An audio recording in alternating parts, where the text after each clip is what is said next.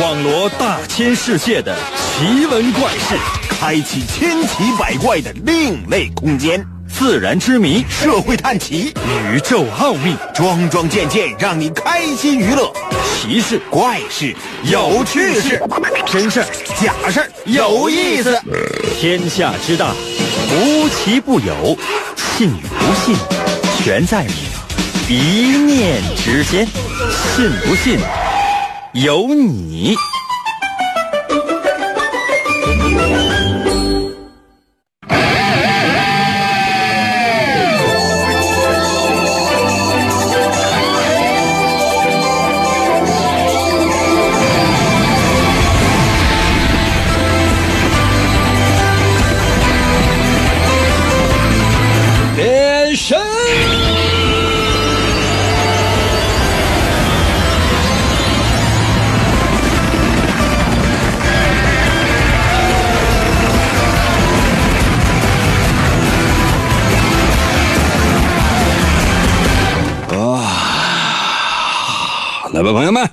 我们的节目又开始了。每一天呢，忙忙碌碌的，然后呢，还不忘跟所有正在收听我们节目的朋友，在晚上休息的时间来一次聚会。不知道大家呢，是不是对我这个 心存感激？那有些朋友说，应该那这不是你应该的吗？老铁们，你们仔细想一想啊，哪有那么多应该的呀？啊？你说这个世界上说说说谁说哎，他给我主持节目，他是应该的，朋友们可能吗？你说那么他要逗我开心，那是应该的，凭啥呀？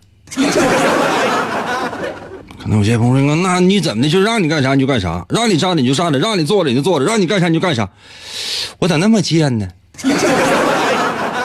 啊？可能有些朋友说，那我这个。不用太过介意，有这样的一种情况是可以发生的。什么样的？比如说哈，我是你的员工，而你呢是我的老板。嗯，谢谢瓜子啊。在这种情况之下，朋友们，那这样的情形就可以发生。就说你让我干什么，我就干什么。比如说，小王啊，哎哎哎哎，老板怎么的？站着，我得站着，对吧？啊，小王啊。今天晚上加班好，可能有些朋友说：“那这么乖吗？”不是，那你看完你就给钱呗。我的意思是非常简单，就是你给我钱，然后呢，我为了钱而对你呢俯首帖耳啊，我愿意跟你干柴烈火，我愿意跟你狼狈为奸。啊，这么说也不太对哈，我愿意为你努力奋斗，不跟跟干柴烈火一样吗？我为了你可以呢，就是说。跟老板就是同流合污，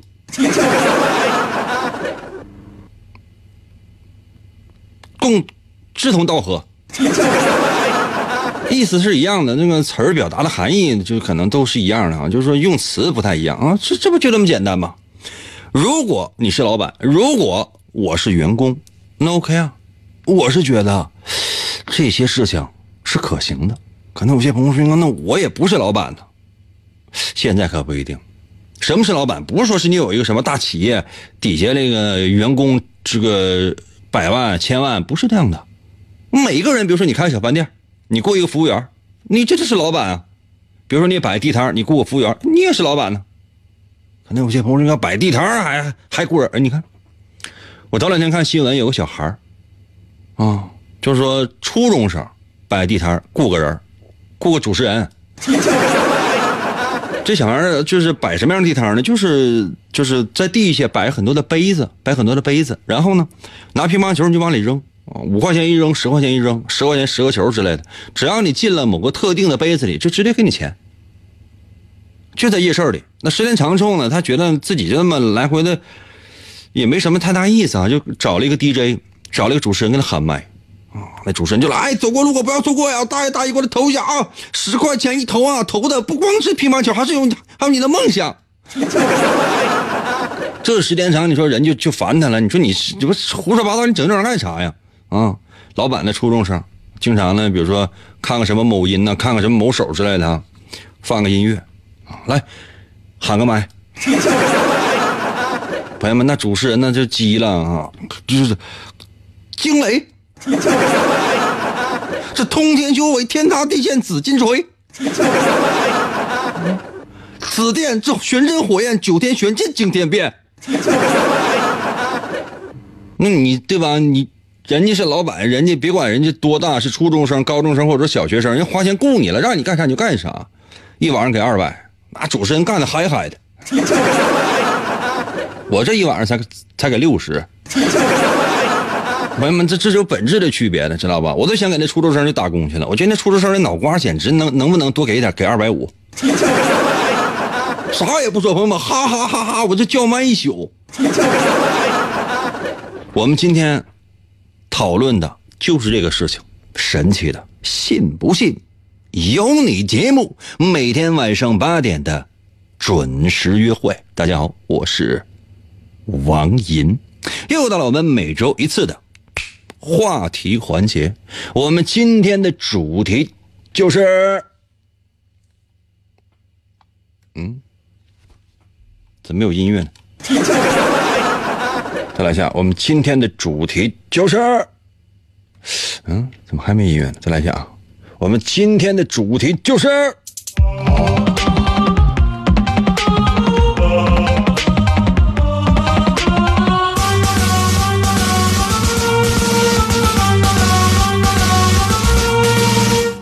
你是老板。心儿还给我留言说：“哎呀，是不是声卡掉了？” 给我道歉。马上呢，我看看你道歉的诚意。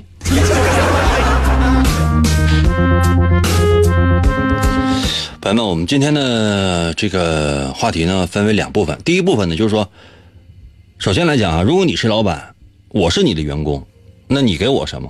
第二部分呢，那就非常重要了。第二部分就是，如果你是老板，你给员工什么？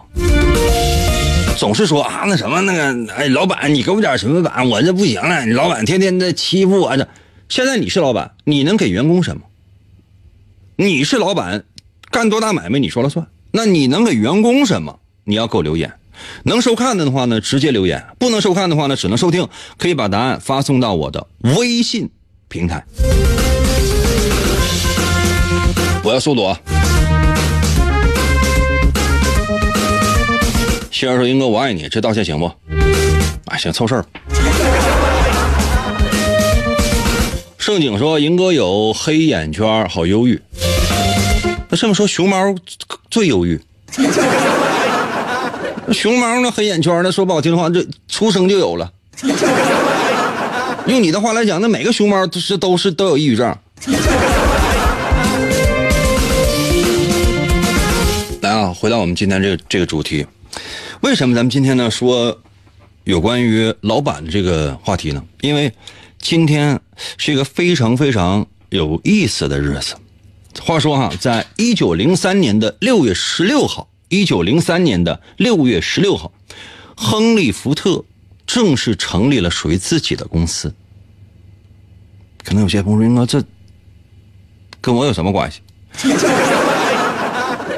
朋友们，你要知道一件事啊，不容易的，不容易的。就这小子能成立公司不容易的，而且，亨利·福特就你一提这个人，嗯，就是一个美国人，在美国那是响当当。而且你提到亨利·福特，现在呢，有一种，嗯，流水线，很多人还管这个流水线叫什么？就流水线生产叫亨利·福特流水线。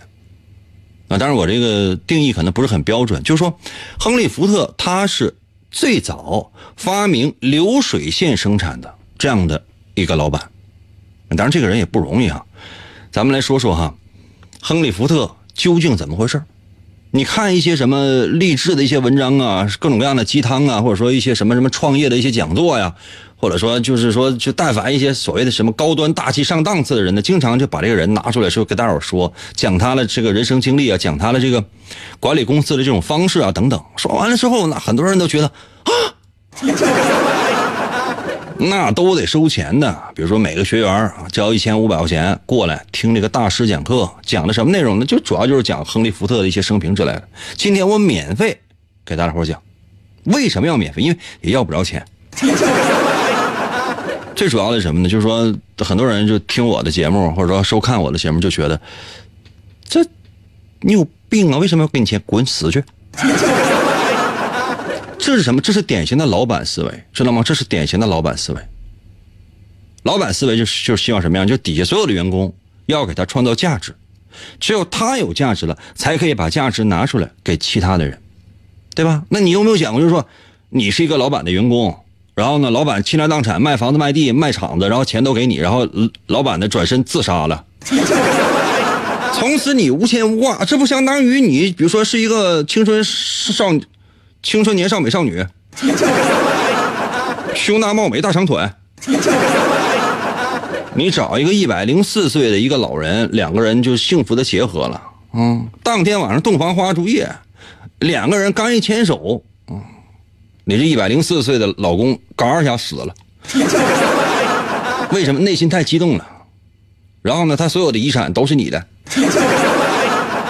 朋友们，世界上有这样的美事吗？嗯，我倒是希望可以有。那么我们今天的节目呢，我们来征婚吧。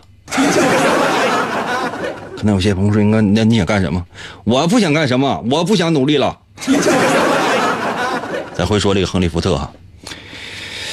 哎呀，到点儿了，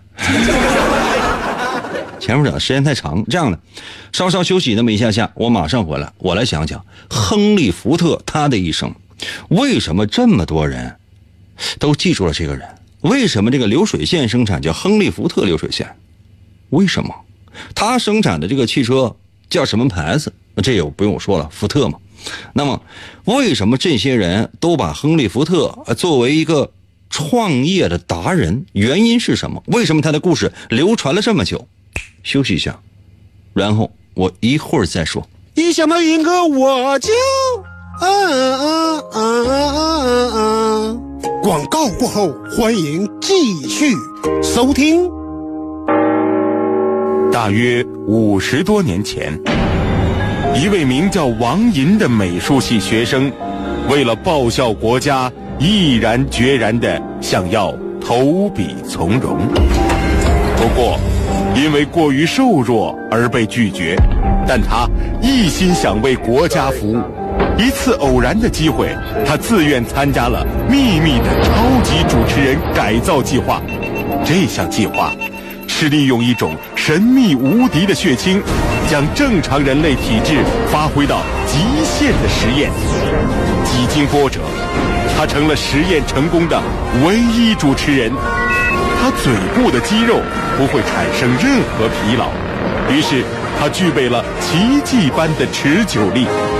满腔热血的他，拿着自己坚不可摧的麦克风，将带领着全人类走向胜利的辉煌。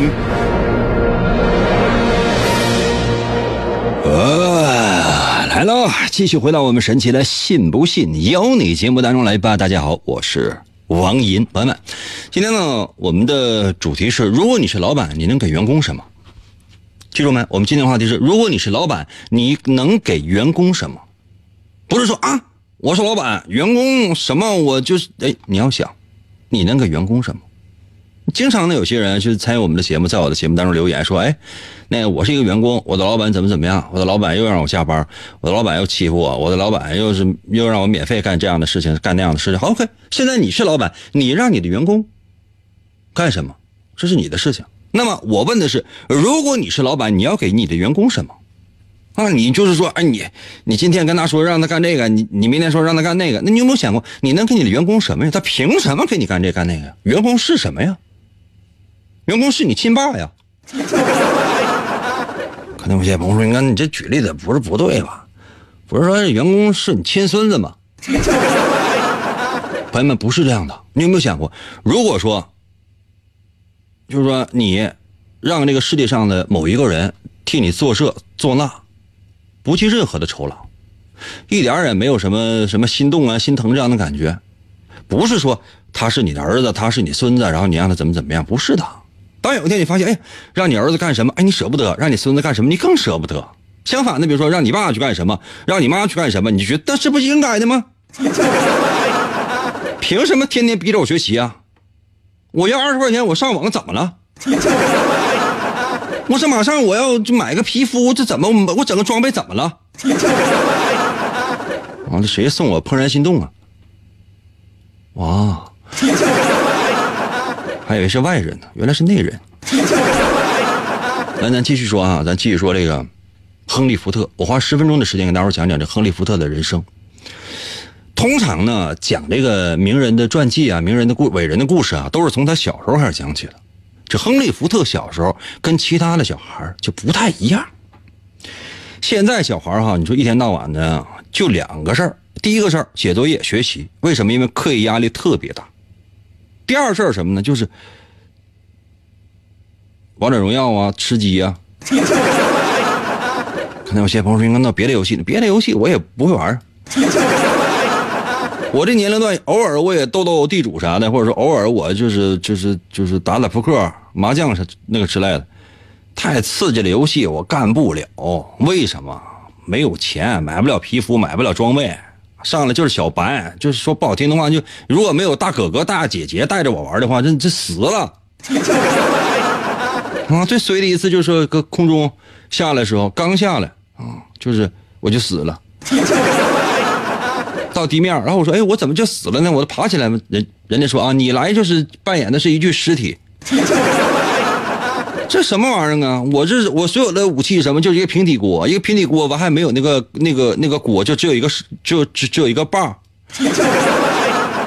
这怎么跟人打呀？就是你发现了一个敌人，然后你咵，你把那个锅那个把扔出去之后，然后在这个敌人后脑勺上捶了一下，敌人没有掉血，但发现了你，一回头你就直接就是死了你，简直了啊！算了，咱们继续说这个。亨利·福特，亨利·福特小时候就跟别的小孩是不一样，他不不爱玩这些乱七八糟。但是小时候的是，他是出生在一个普通的农民家庭里，啊，你看哈，别的孩子玩什么？就说，嗯，像我们小时候就是就大家伙就在一起啊，就是玩玩一群什么打打架呀，什么斗殴啊，啊，打来打去啊，这样。他不是。这孩子小时候吧，就特别喜欢工具箱。他那工具箱呢，还跟别的还不太一样。比如说，他过生日，小时候五岁的时候，他过生日，他爸送给他什么？按理来讲，就是说给个什么小玩具啊，给个好吃的，不是？他爸把这个送送给他，哎，儿子，你拿这个，什么东西呢？一把螺丝刀。那有些朋友说，那这不骗小孩？不是骗小孩，别的小孩拿螺丝刀，当时当时就哭了，啊，不甜。亨利·福特拿到螺丝刀之后如获至宝，第二天就把他爸手表就给起开了。紧接着哈就开始做各种各样的工具，是做各种各样的工具，什么茄子、土豆、大辣椒、板板的螺丝刀，那什么也没有。几乎那些工具全都是自己做的，懂吗？知道吗？都是自己做的。这东西拿出来之后，比如说钻头，钻头知道吧？就是说一个金属的一个铁棍往那木头上面可以钻眼那种。怎么做的？拿他妈的那个缝衣服针，那不是铝的哈，那可能是金属的、铁的，拿那个东西做的。钻头滋滋，没事在他爸手表上钻滋滋滋。扳子啊、什么钳子啊、锤子什么的，这都是废物利用做出来的，然后放在自己一个小盒里。哇，谁送我个奥利给？把这东西如获至宝。别的小朋友放学回家玩什么的，他不是。他放学回家，工具箱打开就开始在自己家琢磨。嗯，啊，谢谢姜丽，谢谢黄安迪。哦，他家那个钟啊、表啊什么的，所有的都被他开开过，每次都能顺利的安回去，不仅零件不少，还能多不少。就为此，他爸没就是就没短了削他，那没有用。他家所有机械的东西都拆开过。那我小时候我拆过什么？我拆过收音机。那我这年龄段呢，可能很多小孩都拆过收音机。为什么？把收音机打开看一看，里边那小人是谁呢？这只是最开始，后来什么样？这孩子开始拆邻居家东西。上邻居家之后说：“哎，这这个钟我能拆开。”其他小伙伴不相信，你拆吧，咔吧吧吧这这这这这这这一片码一桌子。那邻居家大人回来说：“咱家钟呢？啊，这这不平铺在桌子上了吗？” 钟表什么的拆完了之后呢，拆什么农具，所有带机械的这个农具。说不好听的话，一个一个拖拉机，当然那时候没有拖拉机啊。假设哈有拖拉机就跟那停着，这亨利福特过来之后，朋友们，五分钟之内，这拖拉机就不是立体，它是平面的。后来全村人啊都上他家找他爸去啊，他爸也没短了削的，没有用，就天生就好这口。一直到别的孩子，比如说上了初中啊，就开始好好学习了吧？他不是。亨利福特有一天应该上学去。走走走走一半搭了一辆马车走了，干嘛去？逃学、逃课、逃家，就离开这个家，到了美国的底特律，干嘛去？立志要当一名机械师。当他十九岁的时候，这个梦就实现了，他已经成为了一名机械师。你看看人家，嗯，你十九岁时候干啥？可能有些朋友说，那我十九岁的时候，我都已经上大学了。那你比他强。按理来讲，讲名人传记应该讲名人比普通人强啊，这么怎么感觉每个人都比他强？二十来岁的时候，人家就成立了第一家公司。因为当他第一次啊，在这个世界博览会上看到汽车的时候，这人就震惊了，因为他对机械特别感兴趣。哎，说这个汽车这个东西，就是说。当时那个汽车还不是说像现在这样，就是外边有一个什么金属框啊，然后四面有什么玻璃啊，里边有方向盘呢，脚底下有两个、三个的那个、那个、那个、那个脚蹬子，车链子什么什么乱七八糟。汽车里边是不是有车链子？轮胎什么的，那个东西呢还是比较少的。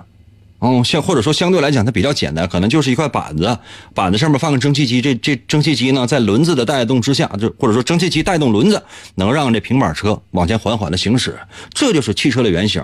当亨利福特看着这个东西的时候，傻，立志今生今世就研究这个东西。你看看人家，哦，谢谢易影啊。说到哪儿了？成立了第一家公司。当时就说很多大款土豪都看好这个汽车行业，认为汽车行业将来发展没问题。那你说你要找一个最出色的工程师和最出色的机械师怎么办？找谁？那亨利福特呀，在当地特别有名气的一个机械师，从小从小拆表拆过来的，找了他。年纪轻轻，二十刚出头就已经成为了这个公司的副总裁，而且呢还是这家公司的总工程师。啊，谢谢自备板凳啊！你看看人家能一样吗？他就立志于什么呢？叫做匠人精神。最开始的时候立志于匠人精神，因为如果让他来做的话，那汽车一定要纯手工，一定要豪华。就这样，一年下来，生产了十二辆汽车。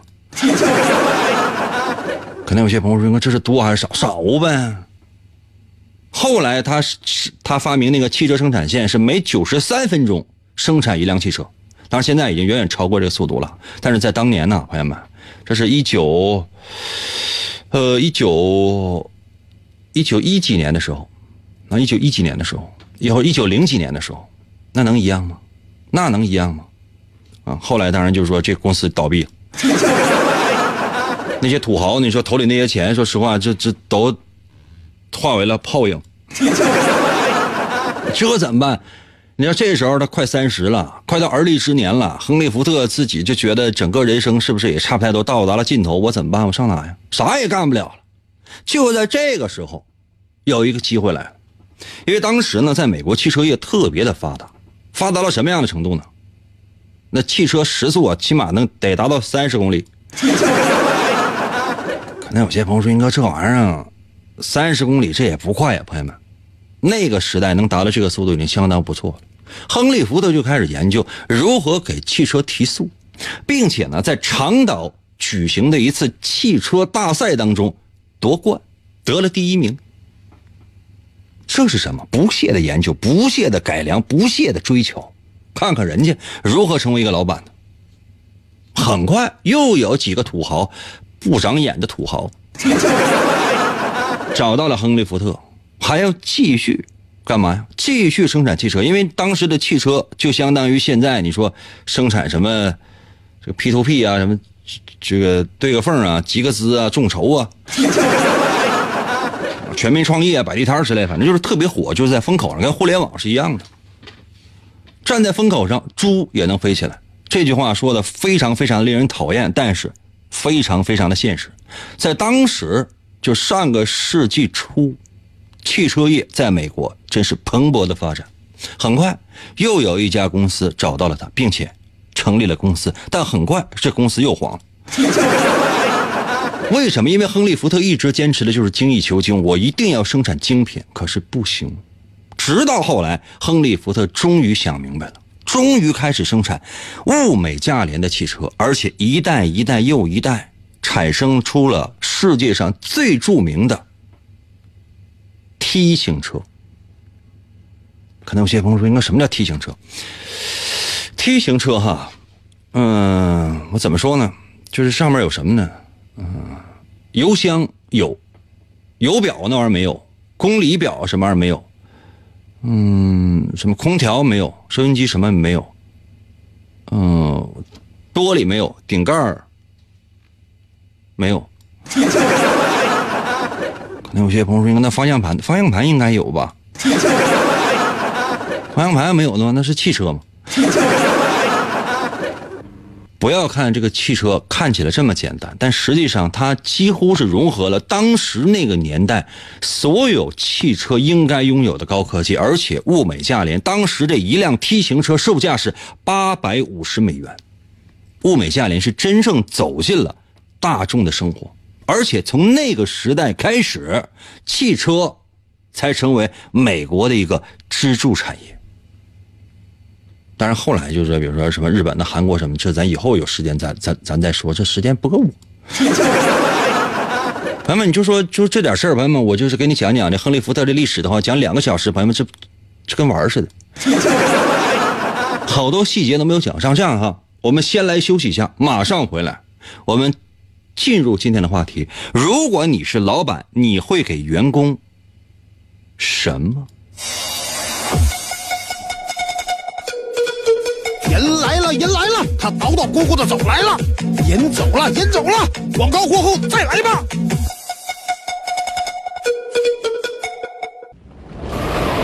在凛冽的寒风中，他独自一人行走在文明几乎毁灭殆尽的时代。他就是北斗神嘴门的继承人，号称拥有最强嘴法——王银。他一生为爱而战。成为语言和正义的化身，一切似乎都是上天的安排。王银的一生充满了坎坷和磨难，经过了地狱的磨练，加上超人的执念，他发挥出超人的语言能力，一瞬间击败了曾把他打入地狱和在他胸口留下七个麦克风的仇人。他背负着极度的悲伤和世人的希望，以救世主的身份在广播中扫除邪恶与不公。语言只是他铲除世上罪恶的手段，真正重要的是他那颗永远不会被这世界所左右的坚强的心。来了，继续回到我们神奇的“信不信由你”节目当中来吧。大家好，我是王银，朋友们，今天呢是我们的填空造句打油诗话题环节。我们今天的主题呢是：如果你是老板，你会给你的员工什么呢？原因是因为很多人都在抱怨，就是说老板这个老板那个的。那你有没有想过，如果你是老板的话，你能给员工什么？咱们换位思考一下，现在你就是老板，那比如说你想雇我，OK 啊？那，你雇我什么？你有没有想过？你给我什么？你有没有想过？今天我们的主题就是：如果你是老板，你能够给员工什么？亨利·福特其实他的一生呢有太多的事儿，我这时间关系，我怎么就没讲完呢？可能有些朋友说：“那咱就挑重点的讲呗。”重点还没讲到呢。哎，我讲这些你们爱不爱听？爱听的我扣个一，觉得没意思的给我扣个二。行吗？你觉得我好，觉得讲的有意思的，给我扣个一。你不爱听的话，不爱听这些知识点，愿意听那些乱七八糟的玩意儿，我这些这些就是乱七八糟啊。然后觉得讲的还挺好玩的话，我扣个一；觉得特别没意思，我扣个二啊，行吗？不要扣三。啊，我接下来我讲讲亨利福特啊。那有些朋友说：“你看那没讲完吗？”不，这是没讲到重点，因为这个人整个人呢，他在人生的经历当中呢，他会经历很多很多的事情。最后呢，我再花那么三五分钟的时间，我再讲讲这个亨利福特，然后你再当老板，什么意思呢？就是说，当亨利福特发现生产一台汽车需要很长时间的时候，亨利福特呢？去了一个地方，这地方是哪儿呢？就是肉联厂。肯定有些朋友说：“那你这玩意儿都胡说八道。”他什么玩意儿？什么时候去过肉联厂？就你看啊，就是说亨利福特，比如说他去这个，他去肉联厂，他就参观，这属于巧了。他发现的这个肉类的生产呢，就是跟他想象不一样。我们以为就是肉类生产呢，就是说咱就是。把那个这个，比如说拉了一头猪啊，然后就说先那个把它安抚住了，然后冷不丁呢拿出一把牛角尖刀，照着猪的脖子气管那边，这一刀刺进去之后，那鲜血就呲出来了。哎，这血啊还得留着，倒一大盆里边，一会儿呢做血豆腐。等到那血流的差不太多的时候啊，干嘛呢？放开水烫一烫，褪毛。死猪不怕开水烫吗？毛拔完之后呢，把那猪平躺放好了，因为血已经放干净了。嗯，喉管这位置一刀下去，然后往下一拉，啪！啊，这是这是这是，但是胸骨你得提前先敲啊，要敲开啊，敲不了那玩意儿不行，特别结实，排骨嘛。大斧子啪啪啪剁开之后，一左一右，咵中间里边那些下子，心肝脾肺肾下面那些大肠小肠，这我一咵啦，下边有个竹篮子，咵刮拉到那个竹篮子里边，然后拿出来之后就就洗洗灌肥肠。这套手啊，亨利福特一直以为是这样，后来发现不是这样，它是一个生产的流水线。哇，谢谢王伯虎啊！哎，这名起的多多讨厌。肉就是比如生生猪到出现猪肉，它是有流水线的。亨利福特就想，你说这玩意儿，咱生产汽车能不能做成流水线呢？很快就把这套东西开始进行了测试。那如何来测试呢？就是说，比如说哈，这个工人，他每天呢要组装汽车。最早的工人干活是怎么干的？比如说，先去找工具，然后找什么钉子，然后找什么铁片子，然后找这个找那个。你知道生产一辆汽车需要很长的时间的。然后呢，他就觉得如何才能够快速的生产汽车？要因为你要生产平价汽车嘛，满足更多人的需要嘛，就开始设立了这个流水线。最开始的时候，只是比如说有个卷扬机，直接呢拽着钢丝儿，把那个零件一点一点的往前倒，然后呢左右的工人就是拆零件，然后然后就是组装拆零件组装。但很快呢，就是说，他发现呢，就是说，如何才能够既省体力又加快速度？这时候人就变成了一个机器，人就变成了机器当中的一个环节，知道吗？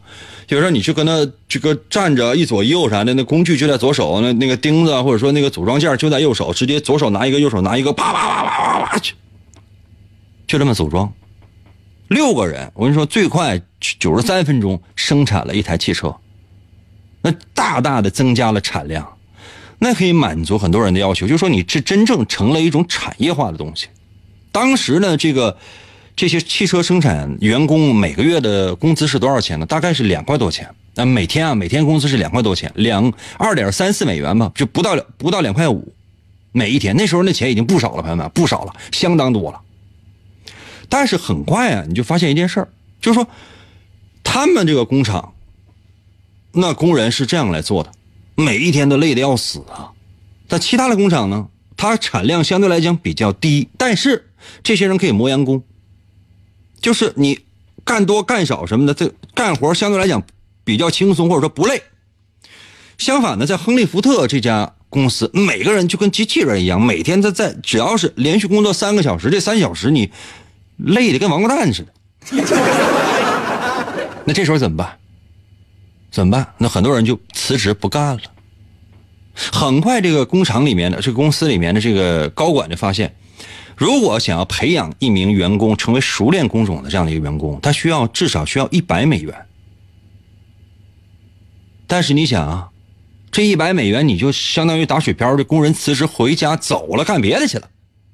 在这种情况之下，怎么办才能够省钱？亨利·福特就提出了一点，不是在我这累吗？在我这流水线，在我这机械化吗？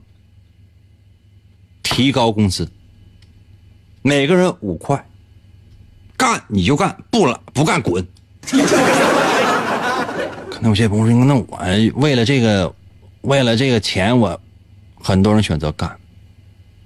到二三十年代赶上经济大萧条的时候，你有没有想过，那美国人都疯了一样啊，扒着亨利·福特汽车那个厂子那个厂大门那铁栏杆啊，就是咣咣抽，拿脑袋撞啊。有些人就在那铁大门一待好几天，三天三夜不回家，水米未山崖也不睡觉，就希望能够求得一份工作，一天五块钱。那说不好听的话，你你在左边这个厂子，你这个挣的钱是右边厂子的一倍。这就是亨利·福特能够给员工的东西，就我让你干活了，但是我给你的待遇也提高了。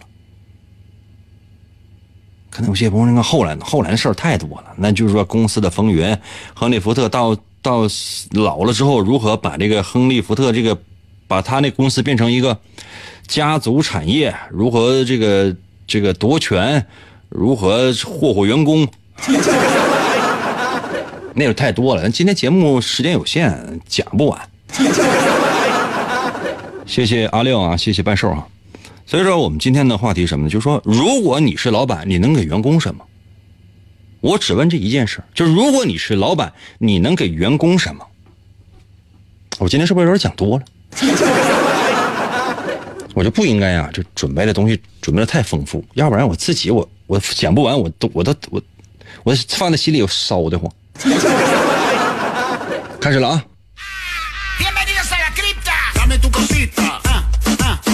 七儿狗留言说：“再讲就到点了。”是啊，我的表就在我的这个，我每次我只要抬眼睛，我往上看，我就是在看时间。每次我抬眼睛往上看，一定是在看时间。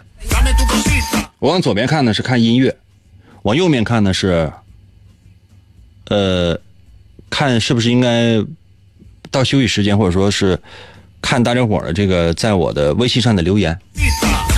可能有些朋友说：“那那节子那节目稿子呢？节目稿子在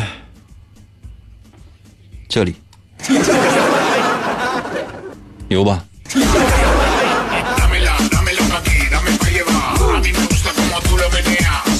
乔海说：“如果我是老板，一个人发一个破碗，让员工出去要饭，我在家里边待产。待产是啥意思？要生小孩啊？”三十六说：“如果我是老板，我会让你吃好饭，每顿加一个蛋，奖金从不断，工资发一发一半。你这把钱给我吧，我爱买啥买啥，不用，我不爱吃鸡蛋。”盛景说：“送员工一个女朋友呗，那就全来我这儿干活了。”扯淡！你要说一天一个女朋友，天天换新的，我就给你干。女朋友那玩意儿不有的是吗？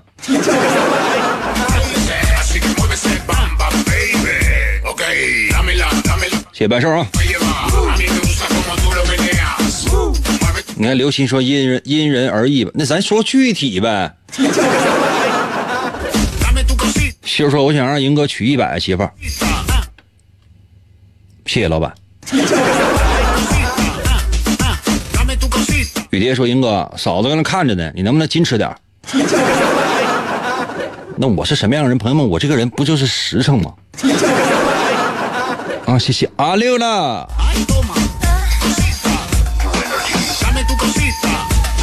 还在我的在我的微信留言说：“我怎么还能给员工？我给他个大嘴巴子。”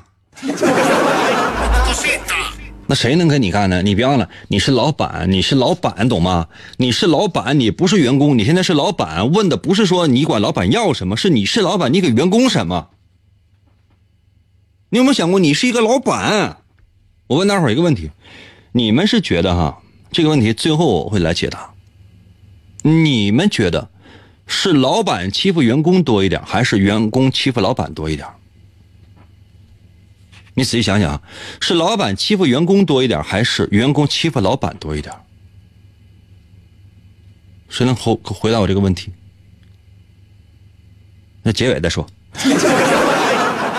现在的问题是，如果你是老板，你能够给员工什么？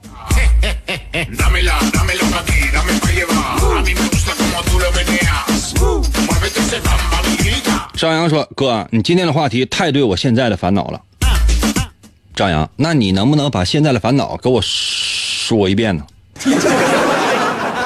就你又说了半天了，是你有烦恼，你烦恼是啥呀？你的烦恼是不是说话说不明白？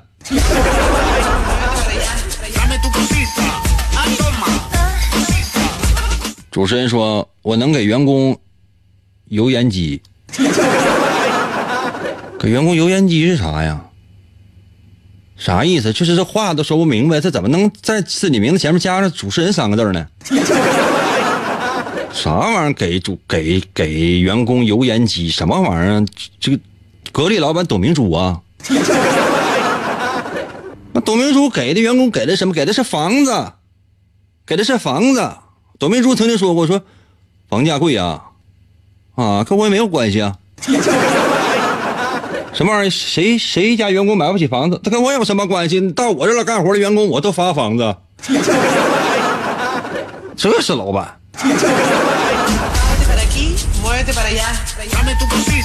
同样都是老板，你看你这给个油烟机是什么玩意儿呢？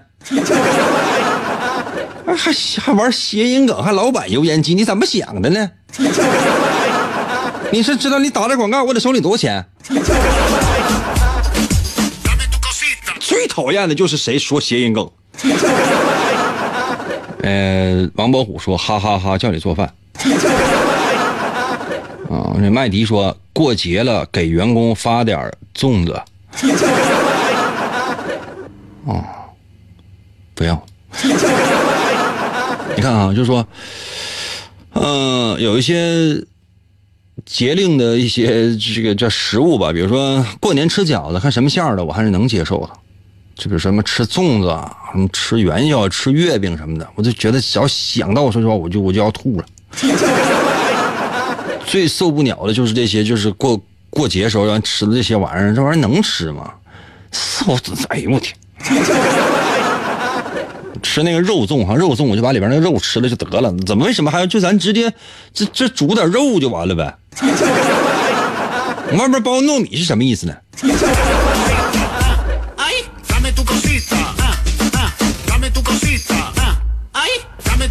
五零二说那个给员工一支笔，画那些流星数不语，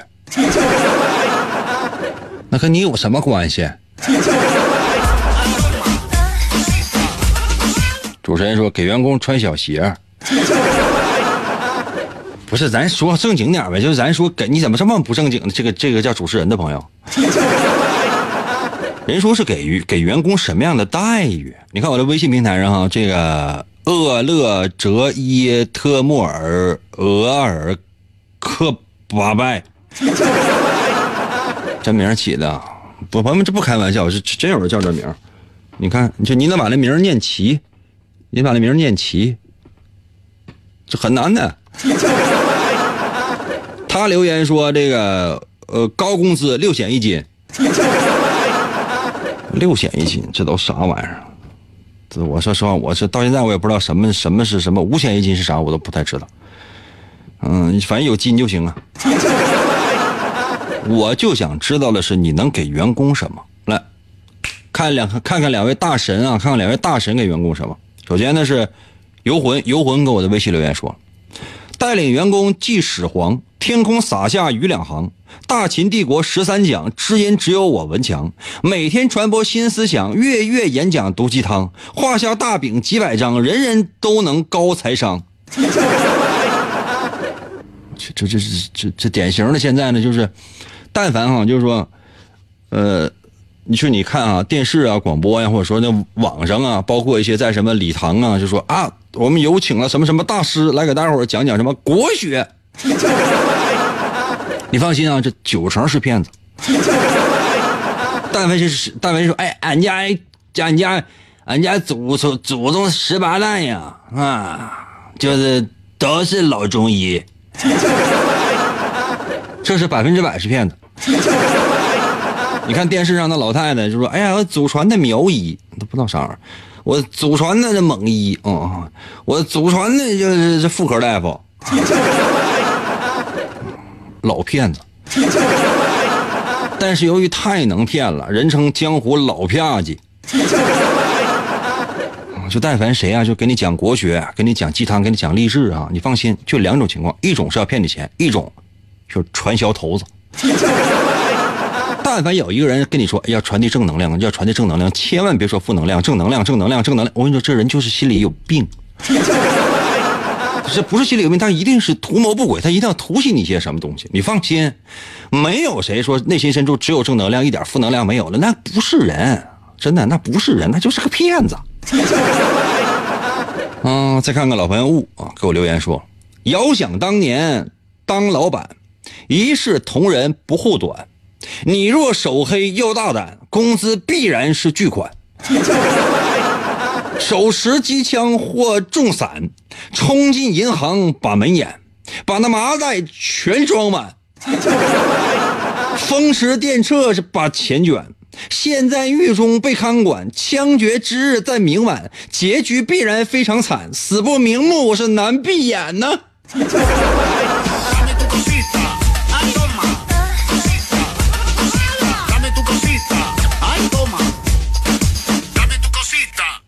这是传统行业。谢谢张扬啊，啊、张扬，你赶紧的，我最后再给你一分钟时间，你把你的烦恼说一下，